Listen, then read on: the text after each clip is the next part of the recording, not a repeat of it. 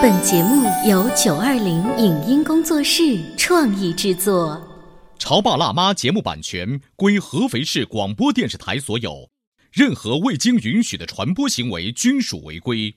欢迎与九二零影音工作室沟通合作事宜，电话零五五幺六三五零九三五六。你有你的钻石金龟婿策略，我有我的全家海岛游计划。你扛着单反泡妞马不停蹄，我为孩子捕捉成长的美妙瞬间。你忽略我的魅力，我会证明这是谁的时代。你否定我的生活态度，我决定我的人生蓝图。帅哥俊男靠边站，有了宝宝的潮爸魅力更爆发。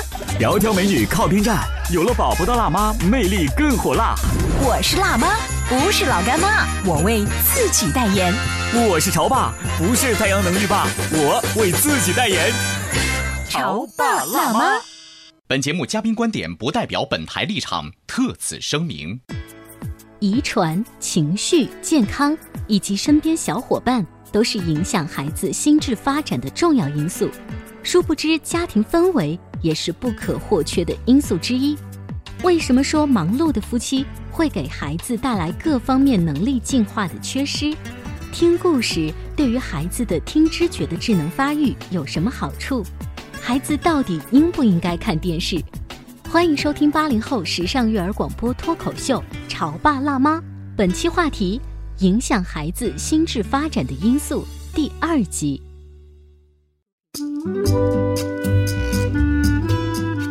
欢迎收听八零后时尚育儿广播脱口秀《潮爸辣妈》，大家好，我是灵儿，我是小欧。潮爸辣妈节目在阿基米德的社区，期待与你互动。关注潮爸辣妈，就请立即下载使用阿基米德。今天直播间为大家请来了中国科学技术大学终身学习实验室的齐涛宇齐老师，欢迎欢迎。每到礼拜三呢，我们就要请齐老师给我们来聊一聊小朋友们，尤其是上小学的小朋友们，嗯，这个学习力。是如何在这群孩子当中慢慢的变成神奇的作用哈？是影响孩子整个学习力，包括他那个最基础的心智发展的因素。我们在上一期的节目当中提到了几个大的方面：遗传、呃环境、文化背景、教育经验。健康，他身边小伙伴的影响，情绪啊，这些都有。我们上一节的话，我记得我们聊遗传聊的比较多，聊朋友伙伴之间的影响聊的比较多。还有是哪一个？齐老师，你们会呃，就是在观察和孩子的时候，会希望家长多注意的。嗯，我觉得家庭，嗯嗯，家庭的氛围很重要。我们为什么说原生态家庭对孩子有非常重的影响？其实，家庭的美满对孩子智能发育是非常有利的。嗯，有一些经济状况不特别佳的，或者经济状况特别佳的。都可能对孩子产生一些负面的影响，嗯，这其实是跟你家庭的美满度相关的。没钱不行，太有钱了也不行。还有这个门第啊，我不知道各位有没有注意到一个现象啊，就是你会发现我们身边有一些同学，嗯嗯，他的爸爸妈妈其实他们是当官的，嗯，你知道作为一个官员是非常忙碌，嗯，要不然呢是做生意的，就是挣钱也是非常忙碌。总而言之，非常忙碌的父母，他们的孩子啊。成绩要不然是一般，要不然未来他的就业和发展也很一般。是这样的，其实我遇到过这样一个家庭，那个孩子吧，爸爸妈妈真的是应该在普通人眼中很成功。嗯，我妈妈是做外贸生意的，爸爸好像是开场吧。嗯，就是应该说家庭条件很好，男孩子看起来也是一个挺聪明伶俐的孩子。但是呢，就是学习成绩不好。他是用三个人陪他长大的，啊，他自己形容的。第一，保姆，嗯，家里还两个保姆，啊，一个保姆负责做饭，一个家务。就是作为爸爸妈妈来说，你看我们现在是有这个经济能力了哈，我们忙是吧？但是我们可以用钱呢，我们用钱来变出人出来，来陪孩子哈。对，然后还配了一个家庭教师，嗯，一个专门陪他的家庭教师，一个团队哈。然后还有一个司机，因为孩子到哪里去，司机会做。那个有个保姆叫外带保姆，就是一个是在家里做饭。一个是保姆，就天天等于是像像他的助理一样，对，就跟着孩子。但是这个孩子呢，就是出现了很多问题。第一，这个孩子有一点点的就是暴力倾向，就是他对遇到问题的时候非常急躁。嗯，我记得我们在刚刚开始第一期的时候就聊过，其实教育的第一目标是控制情绪，嗯，就是让孩子有一个非常稳定的情绪，他才有未来的很好的控制力。嗯，呃，这个孩子的控制力是相当弱的，他很容易被激怒。就湖南卫视经常放的那个霸道总裁小说就是这样子。嗯，那个是电视剧里拍的。如果现实的话是什么情况呢？就是我们看到的小朋友，你不给我玩具，我不行，我立马要，我就得要这个。今天我要喝苹果汁，但是苹果汁卖完了，就是你拿橘子汁凑合一下吗？不行，我就要苹果汁。嗯，这个在其实孩子的教育过程中，这个是很正常的，因为孩子跟我们成年人的思维方式是完全不一样的，他是具象的。他不是像你想象中，他也是他的大脑心智发育也不成熟的，他基本上是看下层脑。我们曾经聊过，在思考问题，他没有办法用理智的来判断。也就是说，他们不会变通。对，变通是成人才会的一种东西。对，成人会妥协，孩子不会妥协，这是很正常的。但我讲的他的这种缺失是什么呢？他是完全一种控制力的缺失。你看他坐也坐不住，因为说我们有评估，那么给他评估之后，发现他的听视知觉能力各方面能力发育都比较弱，尤其是听直觉，视知觉还好。因为他保姆嘛，家庭教师经常给他看碟，也有条件嘛，呃，也会给他看一些好的片子什么的。孩子的视觉追踪啊，这方面都很好，包括他的就是手眼协调都不错。但是因为他听的少，很少听故事，很少，因为不可能像爸爸妈妈那样围在身边。保姆不可能给他讲那么多好故事。对对对对，他也没有去很少去听到这些。家庭教师顶多看看他的书，不会去做这些事儿。然后另外一个呢，就是他还比较缺的是什么呢？就安全感。嗯，他是一个安全感缺失非常。严重的孩子，他其实更需要的是爱，嗯，他非常缺爱。我理解那个，你看那个《甄嬛传》里头那个陈建斌演的雍正，嗯哼，他这一生他缺的是什么？缺的是爱。缺他作为一个皇帝，他是极度没有安全感。哇，那这个小孩的爸妈说，他都能像雍正这么优秀了，不是缺爱就缺爱那是因为他们的家境让他拥有了这种至高无上的感觉，但是他真正缺失的是他最。内心深层的那种温度，那个体温，你知道吗？当秦老师你去分析这么一个案例，这个家庭的时候呢，呃，我不知道那个爸爸妈妈跟像你们这样的专家聊完之后，会不会说啊，真的是这样吗？我们从来没有觉得，因为有一些家长啊，是不太愿意直面接受自己的孩子在所谓的学习力，或者是呃心理接受程度、情绪控制这一些比较时髦的词方面，说我的孩子有欠缺，我又不是说那个缺胳膊断腿，或者。是生病了，对不对？他们不太接受这个事儿。是的，因为中国家长有三个词来概括自己的孩子。嗯，第一，你太粗心了；第二，你就是不努力，你就是懒，你不上进。嗯，第三个就是你怎么那么笨呢？嗯嗯，其实用很多一个概括的词去解释孩子的问题，其实孩子很多问题是有他背后的原因的。缺爱的孩子，其实我认为。人真正最好的，可能每个人的人生观不一样。我觉得人生应该选择的是幸福。嗯，我觉得成为雍正他并不幸福，嗯，他只是有了那个位置，但是不是每个人都有那个机会和那个位置。那这个孩子他缺爱，他有暴力倾向，你挣再多的钱，他未来都不会弥补他在安全感上的缺失。那这会影响到他的婚姻，一定会有婚姻的这个不安全感。另外一个影响到他在很多世界上智能的发育。嗯。他的听知觉能力弱，那么他在学习上的粗心或者他的不专心都会表现出来，那么成绩也不会特别好。嗯，那他就会出现一个不自信。嗯，可能你很优秀，但有可能你培养出一个并不优秀的孩子。有很多人都很有意思，说我的爸妈，你看这父母多厉害呀，怎么孩子笨笨的？其实不是孩子笨，只是孩子在他的忙碌的父母带来了孩子各方面能力的这个进化的缺失。嗯，呃，这个孩子后来我们也是给他进行了一系列锻炼。我觉得有一样东西我们没法。给他，就是做听直觉锻炼，这些是在三岁，我们一直训练到十五岁，都是有可能提高的。但是爱，我们没法给他。哎，徐老师说这个让我想起来，前两天我读的一个绘本，给小朋友们念那个故事，说这个小老鼠啊，它一到晚上就不想在自己家的小床上睡觉，都觉得人家家的床好玩，它就溜到了旁边小白兔家去玩，玩一会儿以后又跑到小青蛙家玩，几家蹦完之后呢，他躺在小白兔的床上说：“我们俩虽然玩得很开心，但我觉得你们家少了一个什么。”小白兔说：“我们家有吃有喝，这少什么呢？”嗯，他说：“我不知道，我觉得这样东西我丢在我自己的家里，这样吧，你让我回去找一找，找好了我回来再跟你一起玩。”他回到家之后，他的爸爸就打着哈欠说：“宝贝儿，晚安啦。”妈妈也织着毛衣过来说：“晚安了。”帮他关灯。他忽然说：“我知道了，是爸爸妈妈的爱。”嗯，这是一个模拟的卡通故事。那如果全国的各位潮爸辣妈，你们想了解刚才灵儿说的这个绘本故事的话，别忘了关注故事广播的另外一档节目《童话亮晶晶》。秦老师曾经也听过我们的那个《童话亮晶晶》的节目，我很喜欢。它其实就是用最传统的安徒生、格林，或者是现代的流行的一些绘本故事。我始终觉得那些故事说的不是说王子跟公主最后要幸福的在一起，或者这个小勇士要战胜困难这些精神层面的东西，而是。宝宝来到妈妈怀里来，我们一起讲故事。那一个时光，就是你刚才说的那个爱的感觉。对，其实还有一个习惯记忆的。嗯，我觉得可能我们有时候回想啊自己的小时候，有很多事会在自己的小时候留下非常美好的记忆。对，听故事就是一个非常美好的记忆。他的一些观点或者是一些故事的情节，会给孩子带来非常正能量的影响。这也是对孩子智能发育非常有效的。嗯，经常我对一些听知觉不好的孩子，我就。建议他说：“如果你没时间给孩子讲故事，你可以去听故事。我也很推荐这个节目，真的，因为他对孩子的这个听非常有好处。更重要的一点，我认为在这个过程中，孩子尤其我主张的是好的故事，一定要选优秀的故事，因为这些故事蕴含着深刻的道理，并且这些故事的逻辑结构、它的文字都是优美的。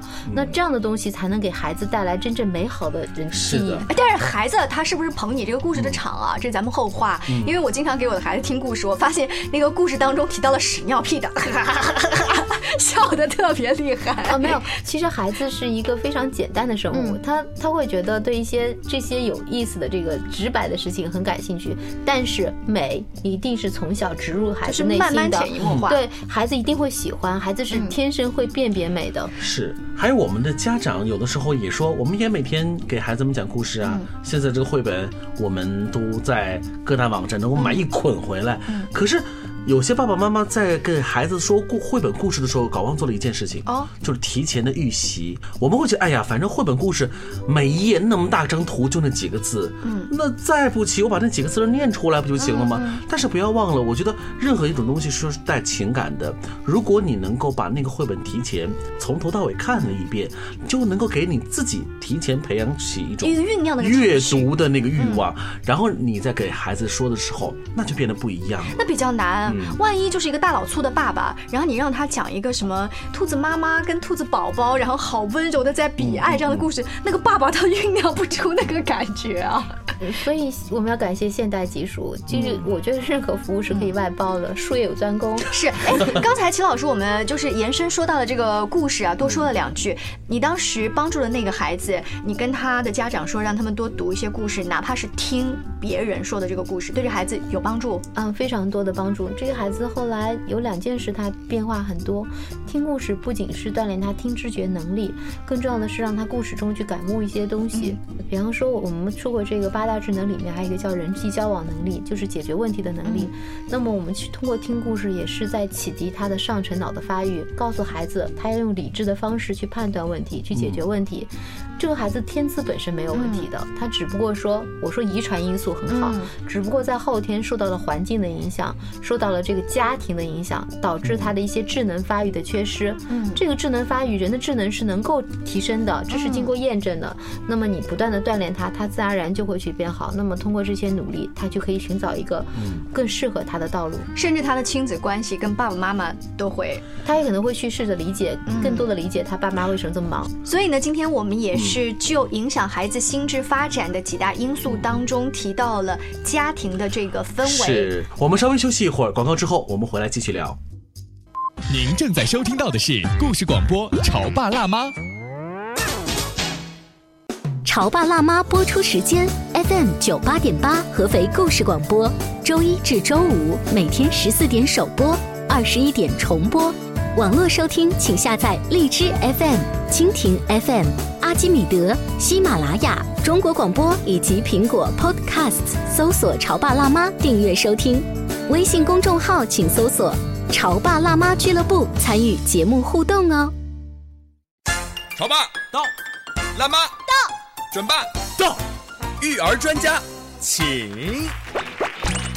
中国内地首档八零后时尚育儿广播脱口秀，陪你一起吐槽养育熊孩子的酸甜苦辣，陪你一起追忆自己曾经的小世界。潮爸辣妈。本节目嘉宾观点不代表本台立场，特此声明。遗传、情绪、健康以及身边小伙伴，都是影响孩子心智发展的重要因素。殊不知，家庭氛围也是不可或缺的因素之一。为什么说忙碌的夫妻会给孩子带来各方面能力进化的缺失？听故事对于孩子的听知觉的智能发育有什么好处？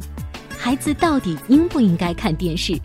欢迎收听八零后时尚育儿广播脱口秀《潮爸辣妈》，本期话题：影响孩子心智发展的因素第二集。这里是八零后时尚育儿广播脱口秀《潮爸辣妈》。广告之后，我们继续来聊一聊学习力的关系，影响孩子心智发展的因素。嗯，这个呢是学习力的一个基础。刚才我们聊了很多，就是说这个家庭的因素很重要，包括我们还聊到了说给孩子去讲故事啊。你会发现啊，现在我们这一代年轻的爸爸妈妈可能会更真的是更加关心于家庭教育本身，因为我们真的是发现啊。当我们跟孩子的互动关系变得更强的时候，孩子不仅更有安全感，他会更觉得这个家庭本身是温暖的，是幸福的。嗯，所以我觉得提升孩子的家庭的幸福感，也能够对孩子的学习力有帮助。是的，我觉得作为家长，作为爸爸妈妈，你不要把你的孩子一出生就扔给了爷爷奶奶。因为从一出生开始，隔代亲，对他就是你的责任。嗯，你不能去逃脱这种责任。你现在逃脱，未来你还是会回来的。我们不是只扔给爷爷奶奶，呃，我们会扔给爷爷奶奶加外婆外公以及 iPad 和电视机。这怎么办呢？有六个保姆。就是我们要为那些扔出去的那些这爸爸妈妈说一声，那怎么办呢？那现在这个我的这个大环境，我的职场环境，我的生活环境，压力环境，很多因素不得已导致的。我跟大家举一个前两天的例子。就是孩子放暑假就跟着爷爷奶奶或外公外婆后面嘛，然后小孩子的活力是无限的，他不想睡午觉，他要拉着爷爷奶奶不停的陪他玩，导致爷爷奶奶也没有办法睡觉。他们想睡觉就怎么办呢？一是把你一起放在我们身边的大床上，我们一起看电视啊，看着看着看着全家就睡着了。还有一种方法呢，就是那我们就躺在一起陪你玩。有一天中午，我回来接孩子出去吃饭，我听到我妈说了一句：“说，嗯，你爸终于可以稍微休息一下了。”嗯，就是老人没有办法有那么大的活力一直带孩子，只有让电视来照顾。当你妈说出这样的话的时候，我听了以后心里都好好好难受。为什么？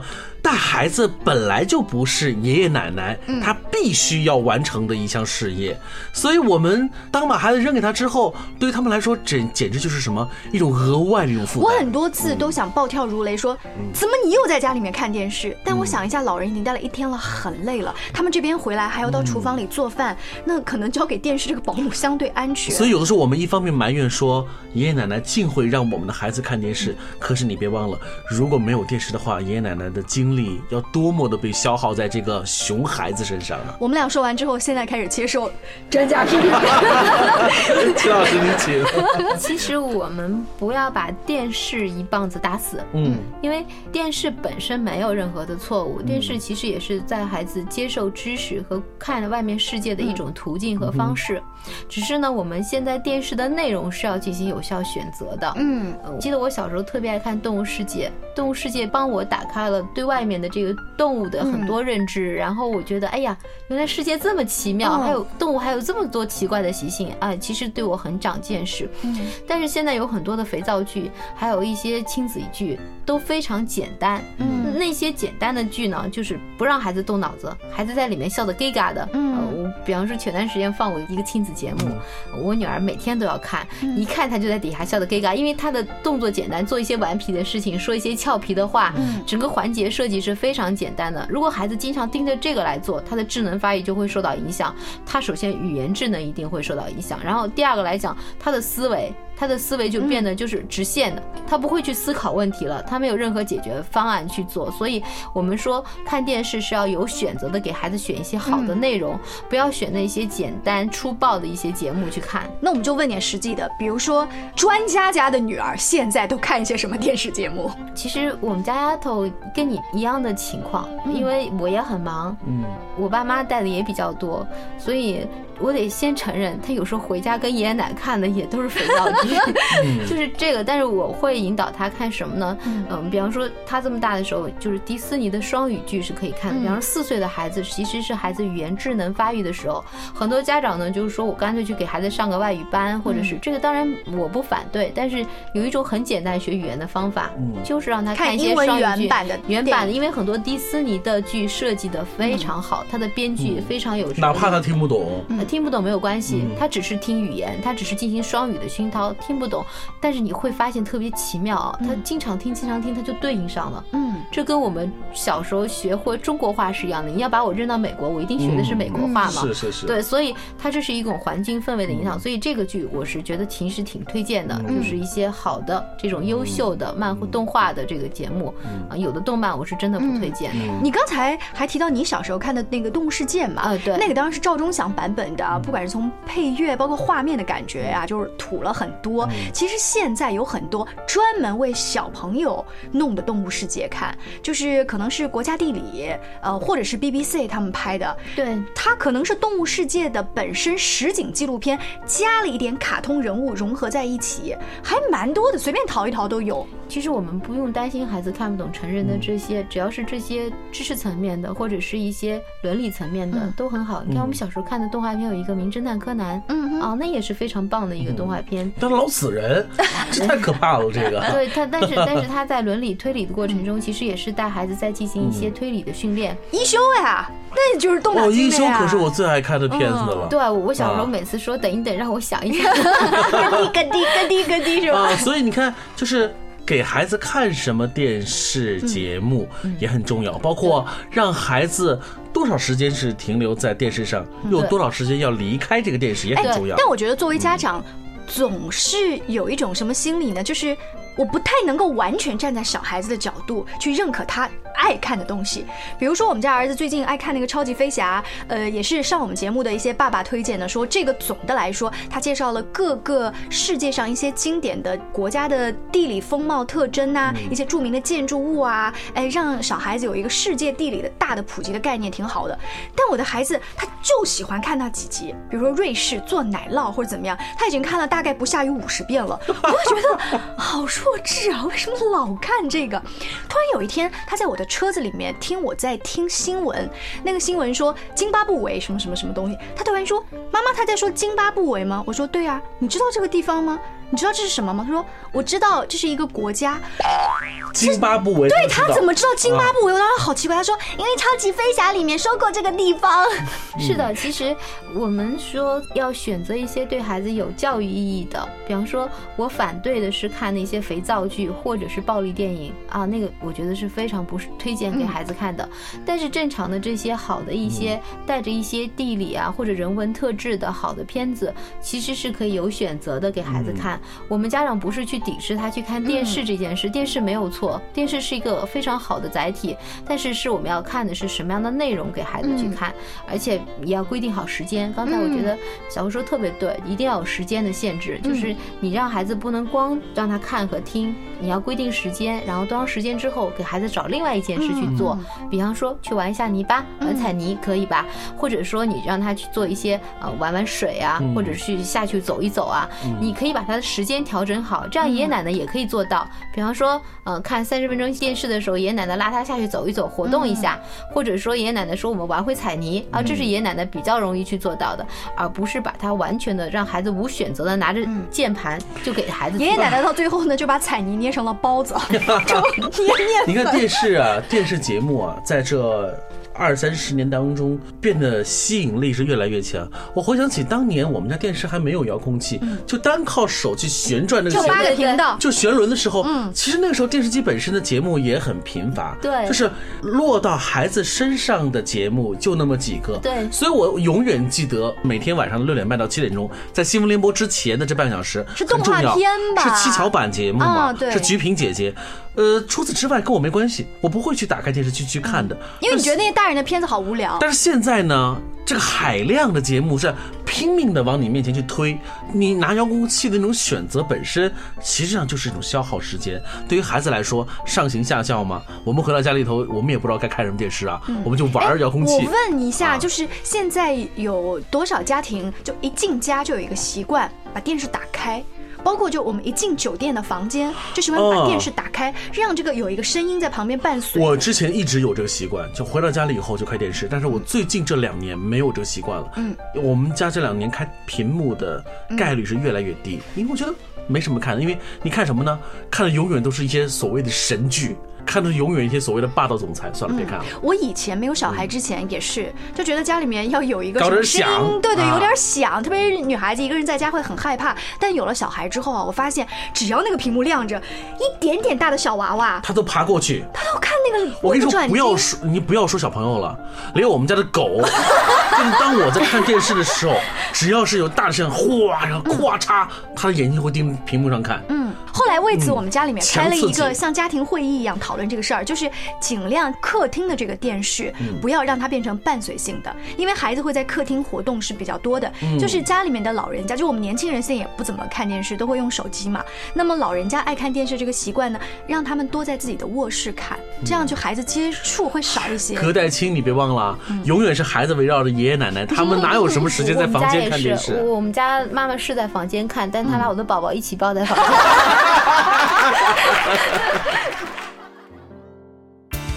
感谢大家关注《潮爸辣妈》节目，由本期节目嘉宾齐老师力荐的爱麦吉学习能力工具箱正在热销中。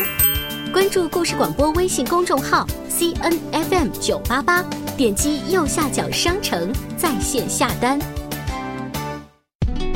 以上节目由九二零影音工作室创意制作，感谢您的收听。